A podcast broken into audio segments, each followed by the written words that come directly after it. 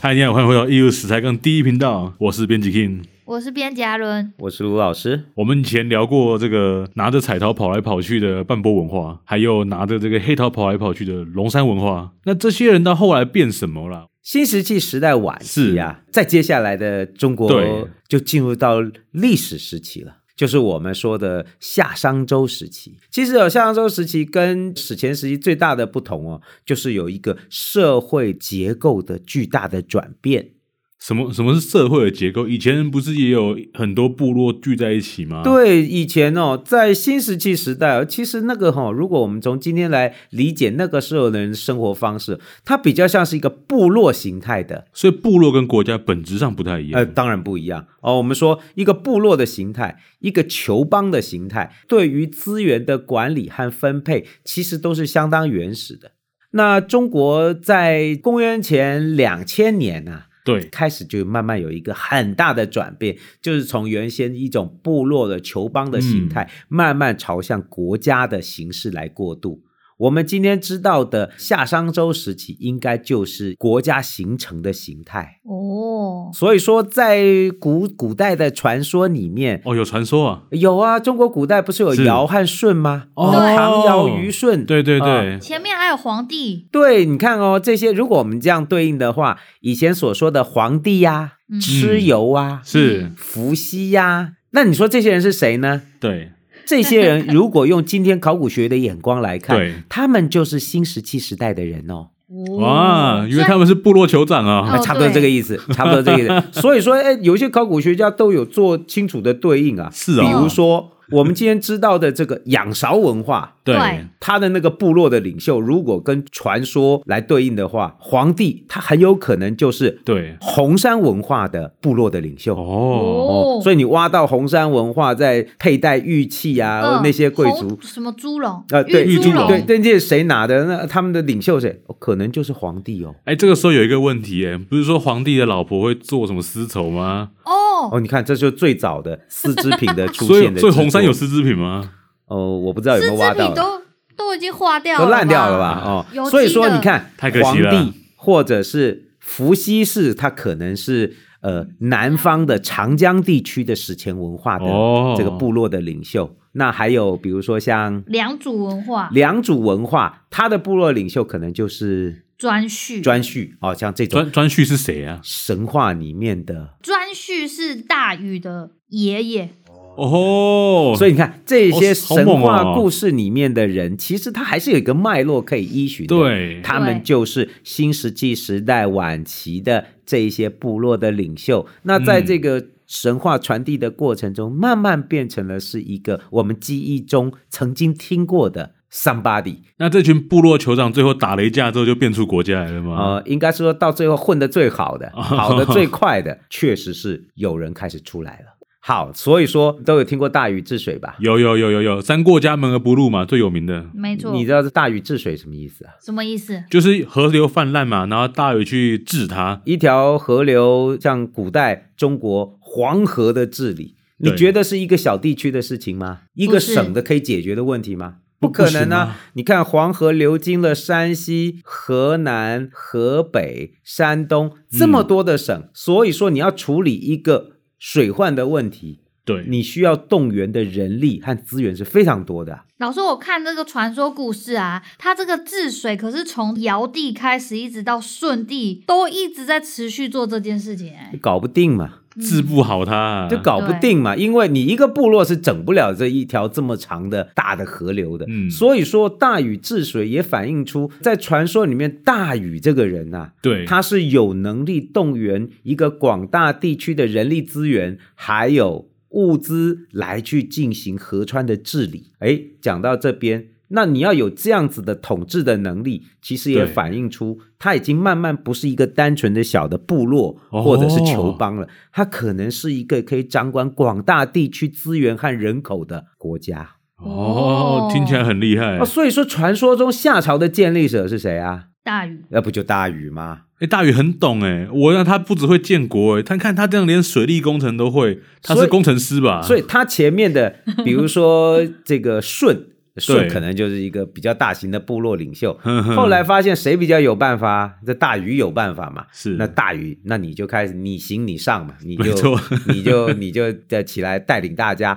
在古史上记录，大概是公元前两千一百年到一千六百年曾经存在的一个中国第一个出现国家形态的一个政治实体，就是夏朝。这个开始出现新形态的国家，传了至少有十七世啊，就是十七代的统治者嗯开始去统治广大的黄河的中游地区、哦，嗯就是今年我们知道的晋南玉溪一带，就是山西的是南部、河南的西部一带，在文献上讲，这一代一代传下来哦，嗯，它就已经不是一个部落而已了，它是一个有国家体制的群体。从原先的公天下，什么叫公天下？各个部落嘛，各嗯禅个部让，对各个部落，大家有有能力的禅让了，就共推一个共主嘛，对对吧啊，现在不用啦，现在有一个家伙出来做老大啦，就从公天下变家 天下，就就是大禹开始的，他们家我传给我儿子啊、嗯我儿子再往下传，我们就是一个政治实体，对。所以全家就是你家了。啊 但是他们这中间还有发生过这个被被篡夺这个王权的问题耶。啊，当然了，这个就是政治交接的时候，在我们的古史上就有说过啊，大禹传给启，对，启启传给太康，啊太康康，太康，后来太康传给老师哎、哎，对，搞得不好就太康 失国，嗯嗯嗯，啊，后面才有一个少康中心嘛，哦，对不对对？啊、那这个少康中心，古代少康是那个少康，就是呃重新确认了夏朝的嗯统治权。不是那个少康，是这个少康。我们这边现在的这个少康呢，就比较麻烦，它就有一 点麻烦，可能要反过来讲了哦、再这样搞下来，我们就要失国呃了。少康失国，太康中 心。我是没有这个能力了哦，但至少啊，我们还是要嗯，有我们自己的主体对性，对对对，不不能对失国啦。哎，那老师，国家的这个兴起跟建立之后啊，有没有什么就是明确的？因为那时候是不对是吧还没有文字？你现在讲这么多，就是啊，那个时候有文字吗？嗯，没有。所以我们现在讲了半天，都是类似神话一样，对不对？对啊啊，，连夏朝这么长一段都像神话哦。我们现在讲的是神话，是哦，是故事，就是从很古老的时候留下来的故事。嗯那到底有没有正确的证据呢？对啊，其实有哦，真的假的这么这么猛在上个世纪啊，这个中国的考古学家就在河南这里哦，河南对偃师这个地方嗯挖到，可能真的挖到了一个夏。哇哦，可以把一个朝代挖出来。夏朝被挖到了。上个世纪的时候，在河南偃师的二里头这个地方啊，嗯，挖到了一个遗址。这个遗址挖下去以后，哎呀，不对呀、嗯挖到的不是一个部落啊，不像仰韶文化一样，不像龙山文化，那就是新石器时代的遗址嘛。这个地方哦，二里头挖下去居然有宫殿。哦，还有宫殿，有建筑了。对他挖到了那个大规模的夯土台基呵哦呵，那个夯土台基上面哦还有柱子，有立柱，就像是宫殿一样，它可以搭起一个屋顶来，就像是古代的宫殿这样的大规模的建筑。哦，那这它这的建筑屋顶谁做的是？那个时候还是茅草的，那它还是茅草的， 但是你就知道这个不是住那个酋长的，哦不是住酋长。呃不是，啊那我知道哦是开会用的。哎开会用的嘛，对不真对？假？他他这个就是哦，我以为是监 牢。处理众人之事的地嗯方，开会嘛，哦大家都要开会嘛，这开会是很重要的嘛，所以他就挖到了这一种大规模的宫殿建筑。你想，宫殿谁来做？哎，这要有一定的工人，大家都不能去耕种，然后来这边帮忙做这个宫殿。它就是要奴隶耗费很多的人力、啊，所以哎，这个就连起来了。在河南偃师找到的宫殿遗迹，跟我们今天知道的这种宫殿，它还有一个回廊，然后里面哦还有这个统治很高级者的感住的觉这个隔间，这都反映出哦，这里不是一个。单纯的部落，它是一个已经可以控制很多人的劳力，让很多人来为一个人来服务的这个地真方，的是为一个人服务哎，啊，真的为一个人服务。嗯所以说，二里头遗址的发现呢，让我们开启了一个中国早期国家文明真正出现的那个时代，所谓的夏朝，对到底是什么样子的？除了宫殿以外，大规模的出土了陶器，甚至出现一个非常重要的东西——青铜器。哦，进入金属器时代了，是不是？对，就是青铜的出现。对，你以为我叫你去做事，你要不要去做？做啊，做做对。那为什么？是因为我拳头比较硬嘛，对不对？是对那是，我要你去做，你为什么会乖乖去做？就是我有掌握一个很重要的资源，我有一个控制人群的能力，是其实就是新的工具的出现，新的这个材料武器的出现。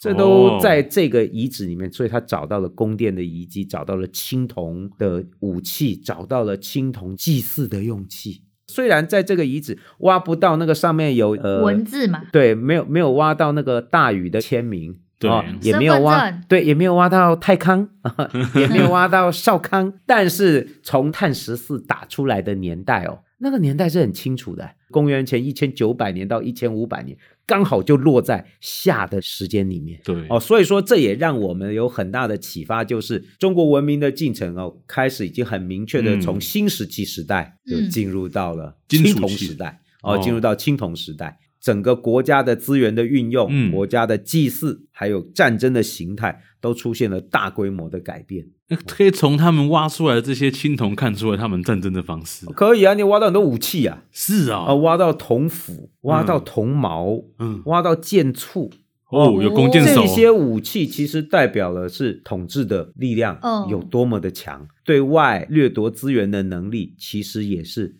非常有效。诶，挖到青铜的祭器耶，哦，挖到我们今天知道的青铜爵、青铜鼎这种祭祀用器，老师，青铜这种材料是很好取得的吗？哪有一点都不好取得。啊这种原料要找到以后，还要经过锻造嗯，哦，而且它也不是单纯的铜哦，它还是合金哦。嗯，我是什么的合金？它是铜和锡的合金，锡的 硬度高，加到铜里面，铜的硬度就会提高。像这样的器物、哦，我们就说、当时的统治权力。对或者是获取资源的方式都出现了极大的改变。在《左传》讲、啊，嗯国之大事啊在祀与戎，哦，祀就祭祭祀戎没错就是战争，对，就这两个。祭祀呢，就是叫你乖乖听话嗯，不听话就会被神处罚，所以大家都要乖乖的。那容呢，就是战争，如果谁讲了还讲不听，我对们就要讨伐他了。软的不听就要来硬的了。所以说，你看，这就涉及到专业的分工的问题。嗯，它已经是不是单纯的部落，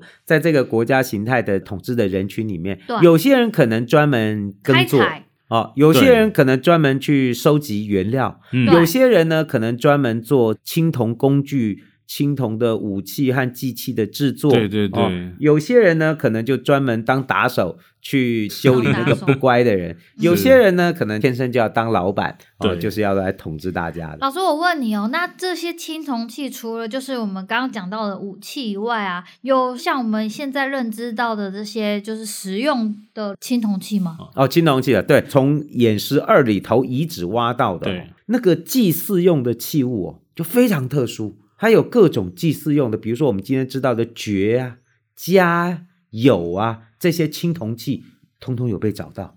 我以为那些是日常使用的酒杯之类的。没有没有，这个就是只有上层阶级祭祀才会使用。哦，所以它其实是有垄断性质的。这些在特定的祭祀场合里面被使用，也代表了他们的社会阶级和地位是很不同于一般人的。嗯，而且老师他们的这些青铜器类的器型，是不是跟我们之前讲到的这个龙山文化有很多那个陶器的类型是长得一样的？当然，当然，你说这些青铜器会忽然发明出来吗？跟外星人一样，嘣一下变出来吗？没有哦，这也是中国文化这样长期发展的结果。新石器时代晚期，很多用陶器做这些精致的器物，后来呢，用青铜来做的时候，它的造型就会模仿那些早期的陶器，比如说我们说的铜鼎啊、对，铜爵呀、山竹的那种。哎，这种嗯三足器、铜家呀，这种三足器，甚至是装酒的铜盒、嗯有铜，呃，铜有这些原先是有陶器的，只是是现在用更进步的金属来进行制作，哦，这个制作就就麻烦喽。铜是要要熔熔融要住进去，高温熔，融要铸造的，哦，厉害了，所以你要还要把温度加得很高，把铜可以溶掉，然后再加锡进去，然后把它们一起融在一起，然后灌到一个模具里。啊，那模具也不能炸掉哦，哦，也不能炸掉哦哦。模具还会炸掉。哦，当然了，你很很高温的哦那个铜汁热灌胀注冷进去，缩就一下就崩掉了。哦、或者是你这些窑炉也要烧得了高温。对，要嗯你烧这些把它熔融哎、对，这些模具有的你要熔掉那个铜，要拿什么装？拿感手手锅手，你手不要啦，这手手不就烧掉嘴了？巴， 你好恶心啊！哎所以要用什么干锅？熔融铜的那一个勺子，那个对桶子，你嗯觉得它那个耐火度高不高？高啊啊，，对，，那谁教你做的？外星人给你的外。星人对外星对，一定是外星人，没有办法嘛，那一定要一次一次的去试，什么样的粘土能耐得了高温，然后才能铸造。哦哎、，这都当时的高科技耶。黑科技，可第一个想到要把铜都拿去熔融，这也是蛮蛮悬的哦哈。对对啊这个它这个就是技术要生啊，它那个技对啊术进从步了。矿怎石么怎么开会始，想到要哎把铜去熔对融，呢？以前石器时代就拿个石头磨嘛，对啊是不是对啊可是到了青铜时代，这些高科技啊，嗯，就快速发展。对，老师，刚刚你都提到加跟有这两个器具啊，这个大家很陌生，能不能形容一下长什我么跟样你子？讲哦，哎，老师这个名字很诡异啊，我告诉你，古书上就这样写。对对对，这些很特殊的青铜器的名称，可能嗯都不是我们今天发明的，它可能在最早的古书上就这样写的。按、它那个发音或那个字的形状，可能在夏代就已经是那样子叫，那样子被记录下来了，所以才会一直流流了两千年。我们今天还可以叫出这些很诡异的名字。对所以什么叫做鼎？就是三足的炊煮的大锅子叫鼎嘛，对不对？对那其他祭祀用都是酒器，古代不能随便乱喝酒的。是酒是什么做的？卖泥酿造，酒是粮食做的嘛，对不对？。对那你粮食都拿来做酒，都拿来吃啊大家不都饿死了吗？哦，对对对对对，所以应该要这样讲，那就是你已经有足够的粮食，嗯你才可以拿多余的粮食来酿酒，对，而且你酿酒喝的时候，别人都不敢废话，有没有？。对 没有人敢讲，哎，你怎么这样消耗 粮食？我就这样酿，怎么样啊？有谁有意见？嗯那个酒呢，就是在仪式祭祀的时候喝。装这些酒的容器就不是普通的器物，你看、哦他们专门做了这些造型很特殊的青铜器，对然后来装酒，在仪式上喝给大家看。老师，好我赞有哦问题哎、你看那青铜器这个青青，然后看起来绿绿的，然后好像生锈的样子。他们以前这样子喝，不会喝到锈味嗯哦。那是现在锈成这样，以前绝对不是这个样。啊，以前我告诉你，以前是亮晶晶的，亮晶晶的这，么厉害，哎，以前没有锈成今天这样。以前刚铸出来的时候，应该是亮晶晶的青铜器啊。怎么会是亮晶晶的？啊所以在古代哦，嗯叫青铜器不叫青铜器，那叫什么？叫吉金。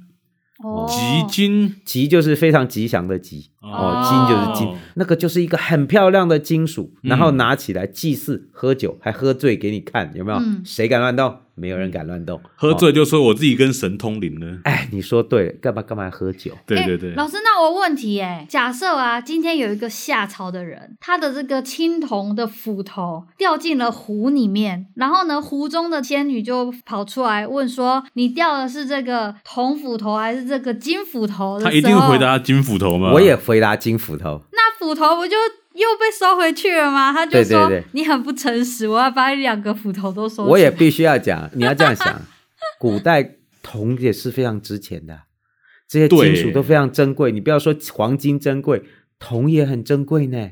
在中国这么古老的时候，黄金可能不是最贵的，黄金那的时候他量们应该知也道不有黄多啦金吗有了，还是知知道道会有。哦后来到商代都还做些装饰品，哦但是对于整个社会体制、嗯对于国家的管制最有代表性，它最重要的战略性资源就是应基该还金是基金，就还是铜啦。这个战略性资源等于今天的什么金片哦，晶片？哎、你都知道老师要说什 么、欸，掌握了晶片，就掌握了科技的最原始的嗯要件。当时青铜就是这么重要，它拿来做宗教祭祀，祭祀是干嘛？就是管制嘛，管对制所有的人，叫大家想的跟我一样。我没有办法跟你说道理，嗯，可是我可以告诉你要相信我，所以我可以唬烂你，信我就永生，对不对？嗯，那我一定要有一个我跟你不一样啊！看看我，我看们看不一样我连喝的都跟你不一样，我可以跟神沟通啊，对不对？你们这些老百姓就那么跪着吧。所以说，它就变成一个象征。如果你真的对不听我讲，那我就生气了，那我就要拿出另外一样东西敲你的头了，武器，嗯有，没有？真的是四羽绒呢，哈，对对对，就是跟你讲道理，你要听啊。讲道理哦听不了的时候，你就要被国家的铁拳痛打了，对不对？ 哦对对对那老师，这个时期啊，就是二里头文化，有没有出什么最具代表性的夏朝文物啊？我们这样看哈、演示二里头文化哈、基本上我们可以看到中国夏商周时期最早的那个阶段的科技的进步，嗯哦，整个制度的形成。然后呢，有一些工艺哦，挖出来我们才知道，哎呦，原来他们可以这样做。就是目前还有挖到一些青铜的装饰品，装饰品装饰在什么地方啊？那从那个统治者的墓里面挖出来，，哦对，挖出很奇怪的东西哦。你说挖出个武器来，那个没什么啊；挖出个青铜爵来，啊，喝酒四羽嘛绒那没什么那很正嘛，常这这我都知道，就是这个不稀罕。挖到一个青铜的牌子，啊，牌子它、那个牌子上面还用绿松石切成一片一片去镶镶嵌嵌哦成一个像长马得赛克是不是？哎，对，就就马赛克那种很漂亮的嗯马赛克、哦，绿松石的马赛克，弄成一个像狐狸一样的脸的装饰品。狐狸呀、哦好像哦很就可爱。啊两个眼睛，下面还有一些那个叫什么？我们眼袋眼袋眼吗？袋啊、哦，弄一个眼 袋，然后鼻子尖尖的，就默默看着你，很诡异啊。哦，那那那个铜牌哈、哦，四边都还有洞，一可以定系东西对的，不知道它绑在什么东西上嗯面。面它一定是弄个装饰或弄个吓唬你的一个什么，而且做的很仔细哦。本来以为这个就是个例外嘛，就专门做，后来发现不对不对，来好几个啊，不是啊，连那个作坊都找到，找到专哦门切那个绿松石的好那扯哦个加工的那个、嗯嗯那个原料都找到了，然这是后这算异业结盟吧？一个搞绿松石，一个搞青铜，他们合在一起。哎，那还做到那个权杖， 哎，那权杖是对绿松石，也是弄一个一个脸，然后有两个眼睛，有一个哇哦像是狐狸一样的野兽的造型，啊，这样举起来。那考古学家挖的都愣住了，这是什么东西啊？而且非常繁复的一个装饰，是然后工艺的技巧做的也很好。他们嗯把绿松石磨成一小片一小片，像马赛克一样，像是以前家里的浴缸那样子，有没有？哦我们小的时候那像个那个浴缸的贴纸马赛克，对对对一块一块的，就把它镶到那个铜牌子上。嗯，目前找到这个铜牌，找到好几块。哎，老师，既然你说是从墓里面挖出来，对不对？嗯那都在墓主的身体的哪一个部位找到的啊、我们只知道在那个墓里面发现，哦因为时间太久远了，所以有一些嗯嗯具体的位置并没有那么清晰的可以看出他丧葬的习惯是，哦。但是你可以知道，我们看到的二里头，也就是传说中的夏，嗯，看来没有那么简对单嗯。它的那个科学技术、工业发展，可能都已经出现了非常大的进步。它的工业，你像铸造业、石头加工业，对不对对对对对，金属的磨制，人家还有玉器啊，人家还磨了很多玉器啊。。对，连绿松石都会做，做哦，玉器石头它也是可同一以个做，工所厂以在它做嗯那个工艺技术其实是已经很多元了。哦，很成熟呃，很成熟的、这些东西，可能就是过去在中国文明我们没有看过的。透过考古发现，我们才惊讶到所谓传说中的夏，可能真实的存在。嗯哦是不只是《左传》里面记录的东西了，对不对？嗯，对，没错。老师，夏朝人听起来这么厉害，什么都行，科技又发达，那他们最后怎么会哎就默默从历史上消失啊？怎么退出这个舞台的？我们说政治朝代的兴替哦，在嗯夏朝也可以看到这样的轨迹。他们传传传一一一代一代传，传到最后一个统治者对，夏桀，就嗯桀这个就把国家给玩砸了。哦、哇，一他个怎么不会玩搞砸的人，？通常哦，中国古代历史上最后对，一个统治者基本上就两个字：混蛋啊！哦对，那他就是把国家给弄弄不是砸了酒嘛。池就是肉林，不是酒池就是肉林嘛 那从就这一类的古史上大概你去查下节，大概也就是这，比如说宠幸女人呐、对然后国家哦嗯胡搞瞎搞啊，呵呵最后就被嗯另外一帮对他超级不爽的人就把他给灭掉了。那老师像那个最后起来灭他的这个商汤啊，跟他们是同一种人吗？就是是同一个统治阶层不下是面的不是不是。哦，所以说我们说中国古代史里面的夏商周是一帮人还是不同的人？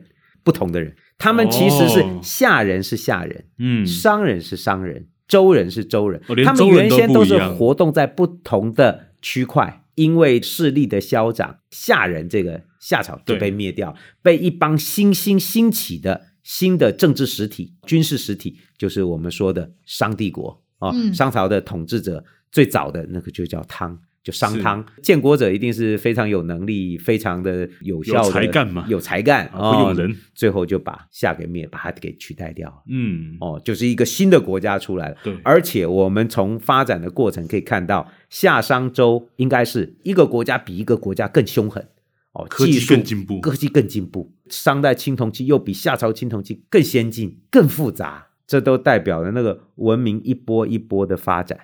所以老师，像这种事情是可以累积的，就比如说夏朝的这个文明会被部分传承到商朝，呃应该是会不的，会因为随着夏朝灭亡，然后所有的文明就是 disappear 这样。